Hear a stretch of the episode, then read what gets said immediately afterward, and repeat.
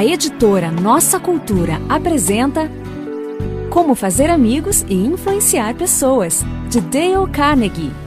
Olhe para o líder em você e obtenha sucesso num mundo em constante mudança.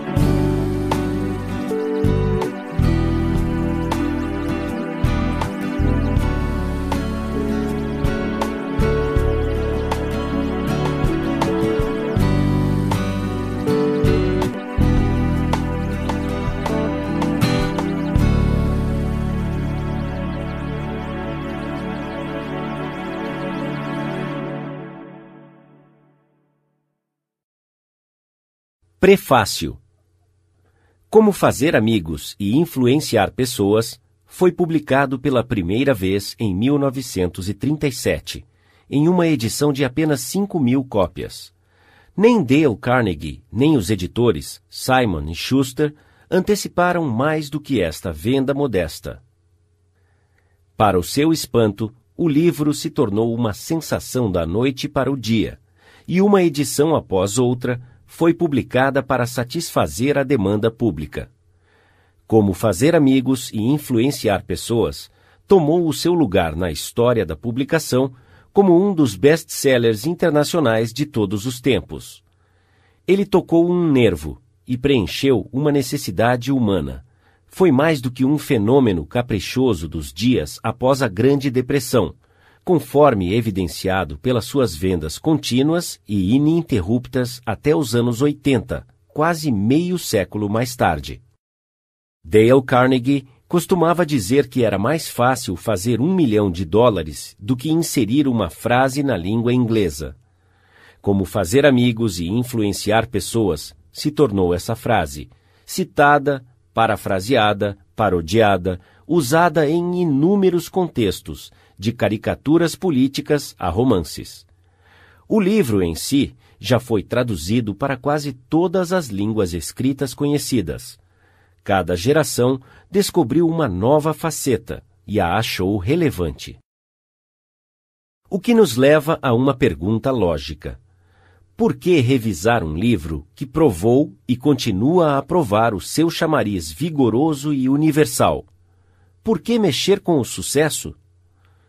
Para responder a estas perguntas, é importante saber que o próprio Dale Carnegie foi um revisor incansável de seu trabalho durante toda a sua vida.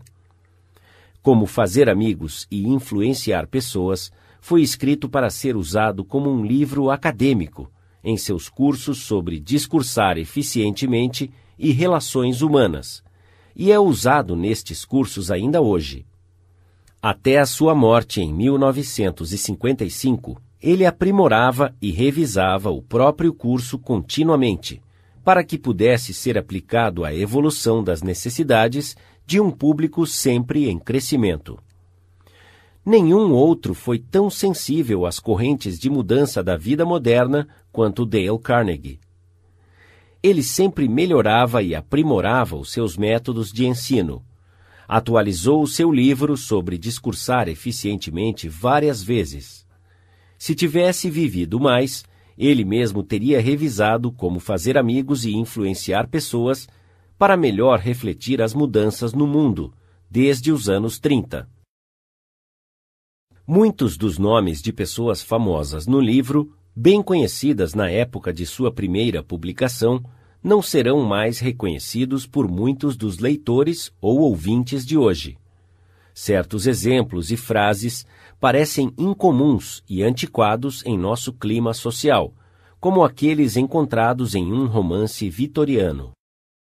A mensagem importante e o impacto geral do livro foram enfraquecidos até certo ponto. O nosso objetivo, portanto, nesta revisão, é esclarecer e reforçar o livro para o leitor moderno, sem mexer com o conteúdo. Não alteramos o como fazer amigos e influenciar pessoas, exceto para remover algumas coisas e acrescentar alguns exemplos contemporâneos. O estilo ousado e jovial de Carnegie está intacto, e até a gíria dos anos 30 continua ali. Dale Carnegie escreveu como ele falava, de forma intensivamente exuberante, coloquial e discursiva. Então, a sua voz ainda fala tão forte como nunca, no livro e em seu trabalho. Milhares de pessoas em todo o mundo estão sendo treinados nos cursos de Carnegie em números crescentes a cada ano e outras milhares de pessoas estão lendo e estudando como fazer amigos e influenciar pessoas, e sendo inspiradas a usar os seus princípios para melhorar as suas vidas. A todas elas, nós oferecemos esta revisão no espírito de afiar e polir uma ferramenta bem elaborada. Dorothy Carnegie A Senhora Dale Carnegie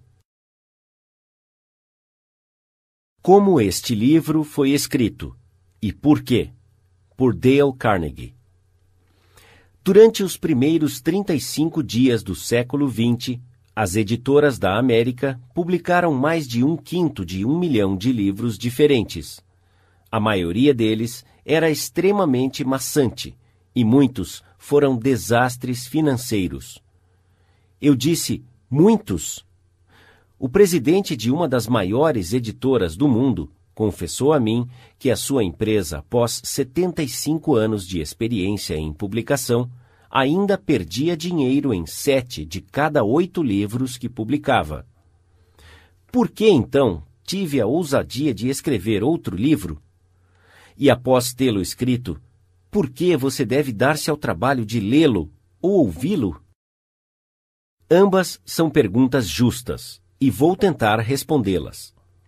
Desde 1912, eu ministro cursos a homens e mulheres de negócios e para profissionais em Nova York. Comecei ministrando cursos apenas sobre discursar em público, cursos elaborados para treinar adultos, através da experiência real, a pensarem por si mesmos e expressarem as suas ideias com maior clareza, mais eficiência e mais equilíbrio, em entrevistas de negócios e perante grupos. Mas, gradualmente, com o passar dos anos, eu percebi que, embora precisassem de treinamento para discursar eficientemente, elas precisavam de mais treinamento na arte de se dar bem com as pessoas, nos negócios do dia a dia e nos contatos sociais. Também percebi gradativamente que eu também precisava deste treinamento. Quando eu olho para trás, ao longo dos anos, fico estarrecido com a minha frequente falta de fineza e entendimento. Como eu queria que um livro sobre este assunto tivesse sido colocado em minhas mãos vinte anos atrás. Teria sido uma vantagem inestimável. Lidar com pessoas é provavelmente o maior problema que você enfrentará, especialmente se você estiver no ramo de negócios. Sim, isso também é verdade se você for uma dona de casa, um arquiteto ou um engenheiro. Uma pesquisa realizada há alguns anos, patrocinada pela Carnegie Foundation para o avanço do ensino, descobriu um fato importante e significativo. Um fato mais tarde confirmado em estudos adicionais pelo Carnegie Institute of Technology. Essas investigações revelaram que, até em ramos técnicos como a engenharia, aproximadamente 15% do sucesso financeiro de uma pessoa é devido ao conhecimento técnico e aproximadamente 85% é devido à competência em engenharia humana, a personalidade e a capacidade de liderar pessoas. Por muitos anos, eu ministrei em cursos, a cada período, no Clube de Engenheiros da Filadélfia e também em cursos para o capítulo de Nova York, do Instituto Americano de Engenheiros Elétricos. Provavelmente, um total de mais de 500 mil engenheiros já passaram pelas minhas classes. Eles vieram a mim quando finalmente perceberam, após anos de observação e experiência, que os funcionários mais bem pagos na engenharia geralmente não eram aqueles que sabiam mais sobre a engenharia. Por exemplo, é possível contratar engenheiros, contadores, arquitetos ou qualquer outro profissional com mera competência técnica por salários nominais. Mas a pessoa que possui conhecimento técnico mais a capacidade de expressar ideias, de assumir a liderança e despertar o entusiasmo nas pessoas, essa pessoa tem a possibilidade de ganhos mais elevados. No ápice de sua atividade, John D. Rockefeller disse que a capacidade de lidar com pessoas pode ser adquirida como uma commodity, como o açúcar ou o café. E eu pagarei mais por esta capacidade, disse John D., do que qualquer outra debaixo do sol. Você não acha que todas as universidades da Terra iriam ministrar cursos para desenvolver a capacidade de mais alto preço debaixo do sol? Mas se houver apenas um curso prático de bom senso, do tipo oferecido aos adultos em apenas uma universidade da Terra, eu desconheço até hoje. A Universidade de Chicago e a United YMCA Schools realizaram uma pesquisa para determinar o que os adultos queriam estudar. Esta pesquisa custou 25 mil dólares e levou dois anos. A última parte da pesquisa foi realizada em Meriden, Connecticut. Ela havia sido escolhida como uma típica cidade americana. Cada adulto em Meriden foi entrevistado e solicitado a responder a 156 perguntas. Perguntas como: Qual é o seu negócio ou profissão? Qual é o seu grau de instrução? Como você passa o seu tempo livre? Qual é a sua renda? Quais são os seus passatempos? As suas ambições? Os seus problemas? Que assuntos você estaria interessado em estudar? E assim por diante. Esta pesquisa revelou que a saúde é o primeiro interesse dos adultos e o seu segundo interesse são pessoas. Como entender e conviver com as pessoas. Como fazer as pessoas gostarem de você. E como convencer as pessoas a pensar como você. Então, o comitê que estava realizando a pesquisa resolveu oferecer este curso aos adultos em Meriden. Eles procuraram diligentemente por um livro acadêmico prático sobre o assunto e não encontraram nenhum. Finalmente, abordaram uma das autoridades com excelência em educação para adultos e perguntaram se ele conhecia algum livro que satisfaria as necessidades deste grupo. Não, ele respondeu. Eu sei o que estes adultos querem, mas o livro que eles querem nunca foi escrito. Eu sabia, por experiência, que esta afirmação era verdadeira, porque eu mesmo procurei durante anos por um manual prático e funcional sobre relações humanas. Já que não existia nenhum livro, eu tentei escrever um para utilizar nos meus cursos. E aqui está. Espero que você goste. Em preparação para este livro, eu li tudo o que pude encontrar sobre o assunto, em colunas de jornal, artigos em revistas, registros do Fórum Familiar, textos de velhos filósofos e novos psicólogos. Além disso, eu contratei um pesquisador para passar um ano e meio em várias bibliotecas lendo tudo que eu havia omitido, passando horas lendo livros espessos e eruditos sobre psicologia, aprofundando-se em centenas de artigos de revistas procurando, através de inúmeras biografias, verificar como os grandes líderes de todas as idades lidaram com pessoas. Nós lemos as suas biografias. Nós lemos as histórias sobre as vidas de todos os grandes líderes, desde Júlio César a Thomas Edison. Eu me lembro que nós lemos mais de 100 biografias somente de Theodore Roosevelt.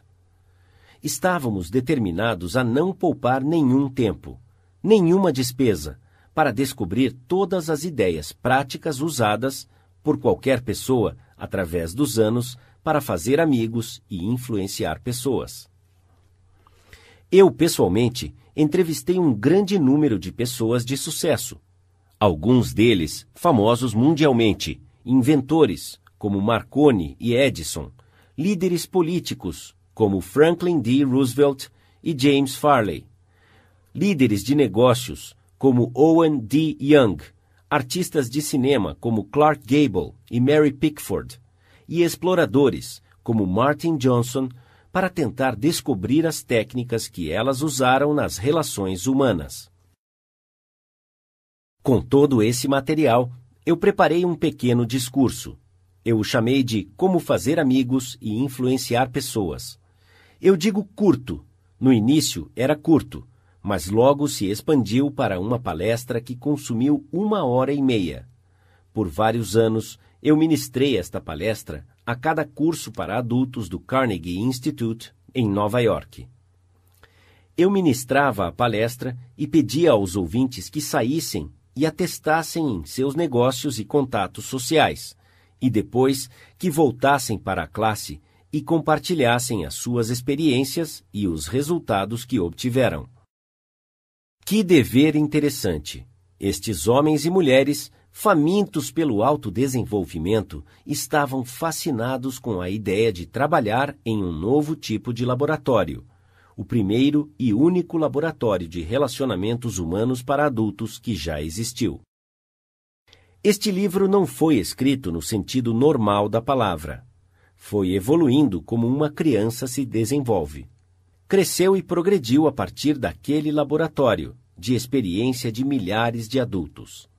Há muitos anos, começamos com uma lista de regras impressas em um cartão menor do que um cartão postal. No período seguinte, nós imprimimos um cartão maior, um folheto, e depois uma série de livretos, cada um expandindo em tamanho e escopo. O resultado de 15 anos de experiência e pesquisa foi este livro. As regras que estabelecemos aqui não são meras teorias ou adivinhação. Elas funcionam como mágica. Pode parecer incrível, mas eu vi a aplicação destes princípios literalmente revolucionar as vidas de muitas pessoas. Como ilustração, um homem com 314 funcionários frequentou um destes cursos por muitos anos, ele havia ordenado, criticado e condenado seus funcionários sem restrição ou discrição. Gentileza, palavras de elogio e encorajamento eram estranhas aos seus lábios. Após estudar os princípios discutidos neste livro, este empregador alterou consideravelmente a sua filosofia de vida. Agora, a sua organização está inspirada numa nova fidelização um novo entusiasmo e um novo espírito de trabalho em equipe.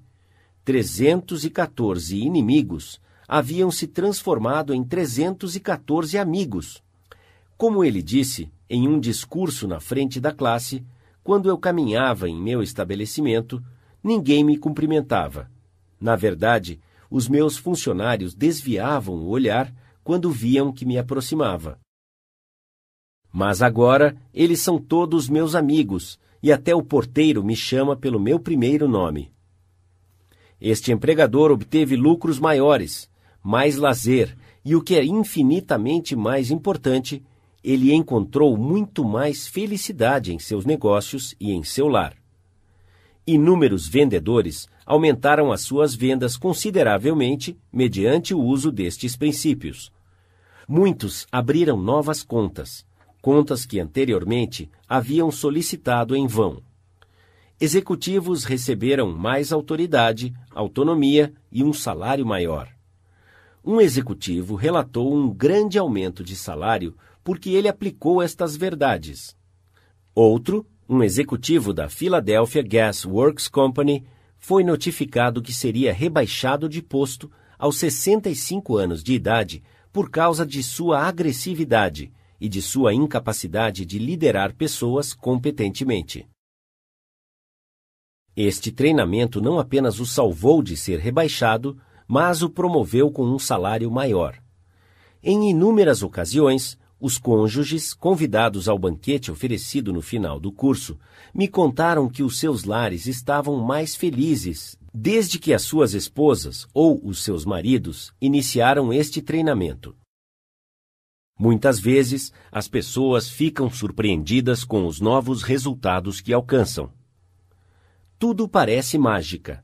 Em alguns casos, em seu entusiasmo, eles me telefonaram em casa no domingo, porque não conseguiam esperar 48 horas para me contar sobre as suas realizações durante a sessão regular do curso. Um homem foi tão impactado pela palestra sobre estes princípios que ele ficou até altas horas da noite discutindo-os com outros membros da classe. Às três da manhã, os outros foram embora. Mas ele foi tão despertado pela percepção de seus próprios erros tão inspirado pela visão de um mundo novo e mais rico, abrindo as portas para ele, que não conseguiu dormir. Ele não conseguiu dormir naquela noite, ou no dia seguinte, ou na noite seguinte. Quem era ele? Um indivíduo ingênuo e sem treinamento, pronto a se entusiasmar com qualquer nova teoria que surgia? Não, completamente o oposto. Ele era um marchand muito sofisticado, um homem conhecido na cidade que falava três idiomas fluentemente e que se havia graduado em duas universidades europeias. Enquanto eu estava escrevendo este capítulo, recebi uma carta de um alemão da velha escola, um aristocrata cujos antepassados haviam servido por gerações como oficiais profissionais do exército sob os Hohenzollerns. A sua carta escrita de um navio transatlântico a vapor, contava sobre a aplicação destes princípios e quase se erguia como um fervor religioso.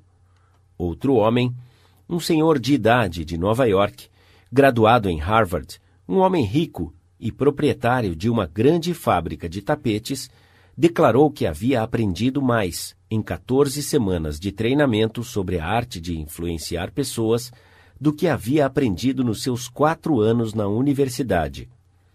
É um absurdo? É engraçado? Fantástico! É claro, você tem o privilégio de desprezar esta afirmação com qualquer adjetivo que você quiser. Eu estou meramente relatando, sem comentários, uma declaração feita por um graduado de Harvard, conservador e eminentemente bem-sucedido, em um discurso público para aproximadamente 600 pessoas no Clube Yale de Nova York na noite de quinta-feira, 23 de fevereiro de 1933. Comparado ao que deveríamos ser, disse o famoso professor William James de Harvard, estamos somente meio acordados. Estamos fazendo uso de apenas uma pequena parte de nossos recursos físicos e mentais. Ampliando esta afirmação, o ser humano, portanto, vive enclausurado dentro dos seus limites. Ele possui poderes de vários tipos que normalmente não usa. Poderes que você normalmente não usa. O objetivo central deste livro é ajudá-lo a descobrir, desenvolver e fazer o melhor proveito de todos estes ativos que estão dormentes e inutilizados. Educação disse o Dr. John G. Hibben, ex-presidente da Universidade de Princeton, é a capacidade de enfrentar as situações da vida. Se após concluir os três primeiros capítulos deste livro, você não estiver um pouco mais equipado para enfrentar as situações da vida, então eu considerarei este livro como um desastre total para você. Porque o grande objetivo da educação, disse Herbert Spencer, não é conhecimento, mas ação. E este é um livro de ação. Dale Carnegie, 1936. Nove sugestões sobre como aproveitar melhor este livro.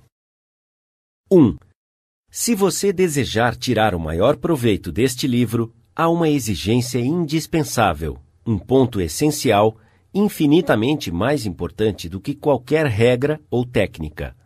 A não ser que você tenha este requisito fundamental, mil regras sobre como estudar terão poucos resultados. E se você tiver este dote básico, então você obterá maravilhas sem ler quaisquer das sugestões sobre como tirar o maior proveito de um livro. Qual é este requisito mágico? Simplesmente o desejo profundo e ardente de aprender uma determinação vigorosa para aumentar a sua capacidade de lidar com pessoas. Como você pode desenvolver tal compulsão? Lembrando-se constantemente sobre como estes princípios são importantes para você. Imagine como o seu domínio deles irá auxiliá-lo a ter uma vida mais rica, cheia, mais feliz e mais proveitosa. Diga a si mesmo várias vezes: a minha popularidade, a minha felicidade e o meu senso de valor dependem, e não pouco, na minha capacidade de lidar com as pessoas. 2. Ouça cada capítulo rapidamente pela primeira vez para que você tenha uma noção do texto. Provavelmente, você será tentado a correr para o próximo, mas não faça isso, a não ser que você esteja ouvindo meramente por lazer. Mas se você estiver ouvindo porque você quer aumentar a sua capacidade em relações humanas, então volte e ouça novamente cada capítulo, minuciosamente. Em longo prazo, isso significa que você poupará tempo e obterá melhores resultados. 3. Pare frequentemente em sua audição para meditar sobre o que está ouvindo. Pergunte a si mesmo sobre como e quando você pode aplicar cada sugestão. 4. Ouça com um bloco de papel, lápis ou caneta à mão. Quando ouvir uma sugestão que acha que pode usar, anote-a. E se for uma sugestão de quatro estrelas, destaque-a com quatro asteriscos. Isso facilitará uma rápida revisão depois. 5. Conheci uma mulher que fora gerente de escritório para uma grande seguradora por 15 anos. Mensalmente, ela lia todos os contratos de seguro que a sua empresa havia emitido naquele mês. Sim, ela lia muitos dos mesmos contratos, mês após mês, ano após ano. Por quê? Porque a experiência havia lhe ensinado que esta era a única forma dela manter as suas provisões claramente em sua mente. Certa vez, passei quase dois anos escrevendo um livro sobre discursar em público, e ainda sentia que eu precisava voltar a ele de vez em quando para lembrar o que eu havia escrito em meu próprio livro. A rapidez com que nós esquecemos é surpreendente. Então, se você quiser ter um benefício verdadeiro e duradouro deste audiolivro, não é suficiente ouvi-lo uma vez e rapidamente. Após ouvi-lo minuciosamente, você deve passar algumas horas revisando-o todo mês. Guarde-o em sua mesa, na sua frente, todo dia. Dê uma olhada nas anotações ou ouça-o frequentemente. Continue sempre a se impressionar com as ricas possibilidades de desenvolvimento que são iminentes. Lembre-se que o uso destes princípios se tornará habitual somente mediante uma campanha contínua e vigorosa de revisão e aplicação. Não há outro jeito. 6. Bernard Shaw disse certa vez: Se você ensinar algo a um homem, ele nunca vai aprender. Shaw estava certo. A aprendizagem é um processo ativo. Nós aprendemos fazendo. Então, se você deseja dominar os princípios que está estudando neste livro, faça algo a respeito. Aplique estas regras sempre que puder. Isso se você não esquecê-las rapidamente. Somente o conhecimento que você usa permanece em sua mente. Você talvez encontre dificuldade em aplicar estas sugestões em todo o tempo. Eu sei porque eu escrevi o livro, e eu ainda encontro dificuldade em aplicar tudo o que eu defendo aqui. Por exemplo, quando você está descontente, é mais fácil criticar e condenar do que tentar entender o ponto de vista da outra pessoa. É mais fácil encontrar uma falha do que elogiar. O normal é falar sobre o que você quer e não sobre o que a outra pessoa quer, e assim por diante. Então, quando você ouvir este livro, lembre-se que você não está apenas tentando adquirir informações. Você está tentando formar novos hábitos. Ah, sim, você está tentando uma nova forma de vida. Isso exige tempo e persistência e aplicação diária. Então, consulte este audiolivro frequentemente. Considere-o como um manual de trabalho sobre relações humanas. E sempre que você for confrontado com algum problema específico, tal como lidar com uma criança, convencer o seu cônjuge quanto ao seu modo de pensar ou satisfazer um cliente irritado, hesite em fazer a coisa natural, a coisa impulsiva. Isto normalmente não dá certo. Ao invés disso, consulte este texto e revise as suas anotações. Depois, tente estas novas maneiras e observe a mágica que elas farão por você. 7. Ofereça ao seu cônjuge, seu filho ou algum colega de trabalho 50 centavos ou um real cada vez que ele ou ela te pegar violando certo princípio. Considere isto como um jogo sobre o domínio destas regras. 8. Certa vez, o presidente de um banco importante de Wall Street descreveu, em um discurso na frente de uma das minhas classes, um sistema altamente eficiente que ele usava para o autodesenvolvimento. Este homem tinha um pouco de escolaridade formal. Mesmo assim, ele havia se tornado um dos maiores financistas da América e confessou que devia grande parte de seu sucesso à contínua aplicação de seu sistema feito em casa. É isto que ele faz. Vou tentar expressar o que ele disse da melhor forma possível. Durante anos, eu mantenho uma agenda onde se encontram todos os compromissos que tenho durante o dia. A minha família nunca fazia planos para mim nas noites de sábado, porque sabia que eu devotava uma parte da noite de sábado para o processo de iluminação, para autoanálise, revisão e avaliação. Após o jantar, eu saía sozinho, abria minha agenda e pensava sobre todas as entrevistas, discussões e reuniões que tive durante a semana. Eu me perguntava: que erros eu cometi desta vez? O que eu fiz certo? E de que forma eu poderia ter melhorado o meu desempenho? Que lições eu posso aprender com esta experiência? Geralmente, descobria que esta revisão semanal me deixava muito infeliz. Frequentemente, eu me surpreendia com as minhas próprias gafes. É claro, com o passar dos anos, essas gafes se tornaram menos frequentes. Às vezes, eu ficava inclinado a me dar um tapinha nas costas, após uma destas sessões. Este sistema de autoanálise, autoeducação continuada, ano após ano, fez mais por mim do que qualquer outra coisa que já tentei. Ajudou-me a melhorar a minha capacidade de tomar decisões e me ajudou grandemente em todos os meus contatos com pessoas.